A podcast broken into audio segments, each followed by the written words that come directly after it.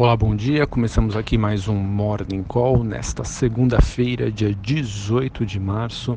Eu sou Felipe Vilegas. Olhando para o desempenho das principais bolsas internacionais, temos aí um dia relativamente positivo, é, tanto na Europa quanto na Ásia. Já os futuros norte-americanos seguem oscilantes entre altas e baixas nesta manhã. Acreditamos que o, o, grande tema aí da semana, que ela deve ser marcada, fica por conta das decisões dos bancos centrais dos Estados Unidos, Reino Unido e Brasil. Vejo então que é uma semana que, principalmente quando a gente fala de cenário global, o investidor deve ficar atento a a posição do Banco Central americano eh, em relação ao ritmo de elevação da taxa de juros agora para 2019. Olhando em especificamente para as ações na Europa, destaque aqui de alta para as ações de mineradoras em Londres, após a Vale ter uma nova operação suspensa aqui no Brasil, e também tivemos as, destaque para as ações do Deutsche Bank e do Commerzbank, que sobem em mais de 4% na bolsa de Frankfurt, após confirmação de executivos de que há uma fusão em análise dos dois bancos. Na Ásia, as bolsas dispararam com otimismo envolvendo o encontro de política monetária dos Estados Unidos, já que existe em alguns casos aí uma expectativa de que há uma chance de cortes. Eu acho isso bem remoto, mas isso acabou impulsionando aí os mercados por lá. Sobre as commodities, nós temos aí o petróleo é, oscilante entre altas e baixas. Neste momento, uma, uma queda leve de 0,15 para o WTI, mas mesmo assim ele sustenta o patamar dos 58 dólares o barril. E sobre ah, o dólar, nós temos aí o índice dólar recuando 0,15. Esse índice reflete o desempenho da moeda americana frente aos seus principais pares globais. É, bom, olhando aí para agora para a agenda do dia, às 8 horas da manhã nós temos dados de inflação e do IPC aqui no Brasil. 8 e meia nós temos o IBCBR, que serve como uma proxy para o PIB. Ele serve como um indicador aí que antecipa a divulgação do ritmo uh, da atividade econômica brasileira. E às 15 horas nós teremos a divulgação da balança comercial. Nos Estados Unidos não temos aí é, indicadores relevantes nesta segunda-feira. Hoje, após fechamento do mercado, Metal Leve, Leve 3, Qualicorp, Qual 3 e QGEP, QGEP 3 divulgam seus números referentes ao quarto trimestre de 2018. Além disso, hoje é dia de vencimento de opções sobre ações na B3. Esse vencimento, pessoal, que acontece toda é, segunda-feira da terceira semana do mês. Portanto, fiquem atentos.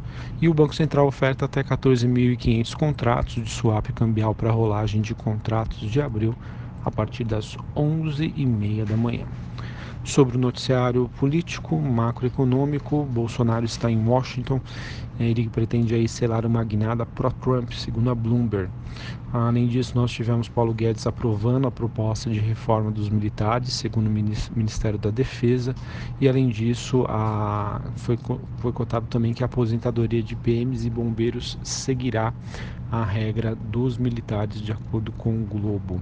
Além disso, nós temos os governadores do Sul e Sudeste que, através de um encontro que aconteceu neste final de semana, anunciaram um apoio incondicional à reforma da Previdência de acordo com a Folha. Tivemos também Rodrigo Maia dizendo que a base aliada deve ser, estar organizada em duas ou três semanas, de acordo com o Estado de São Paulo. Para finalizarmos, Vamos falar aqui sobre o noticiário corporativo. É, quero destacar aqui uma reportagem do Valor dizendo que a Marisa pode fechar até 18 lojas de baixo desempenho em 2019. Marisa que não passa aí por um bom momento é, e que vem por um processo de reformulação da sua estratégia. Ah, essa, digamos que essa reportagem do Valor aí confirma aí as, ah, o nosso pé atrás com Marisa de que ela deve aí no caso propor algo um pouco mais é, palpável para conseguir aí retomar a confiança do investidor. Também tivemos que o empresário Nelson Tanuri está, está sendo cotado aí para o conselho de administração da Gafisa. A Gafisa também passa aí por momentos conturbados, com troca uh, na sua gestão, no seu conselho, e vamos ver aí se acredito que essa notícia, essa especulação deste fato possa hoje servir como um trigger positivo. Tivemos também a QGEP, que de acordo com a Bloomberg, com a Bloomberg, perdão, ela estaria reformulando a sua marca e passa, e passa a, a se chamar Enalta. As ações da companhia elas devem continuar a ser negociadas pelo código da QGEP, QGEP3, até que a alteração da denominação social seja aprovada, bem como o pedido de alteração do código seja processado e deferido pela B3. A data para isso acontecer deve ser divulgada oportunamente. E para finalizarmos, nós já comentamos aqui no, no início, mas é, nós tivemos o Ministério Público também pedindo suspensão de atividades de outra barragem da Vale, é, ela que apresenta aí um novo risco de desabamento. Bom, acho que essas são as principais notícias do dia. Está todo mundo ainda na expectativa de quando a bolsa vai atingir aí a marca histórica dos 100 mil pontos. Mais do que uma, digamos, uma resistência importante, é também uma marca emocional, né, psicológica.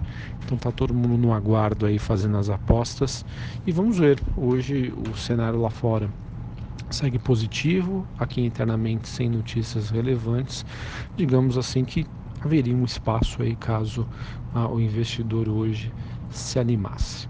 Um abraço, bom pregão e até a próxima.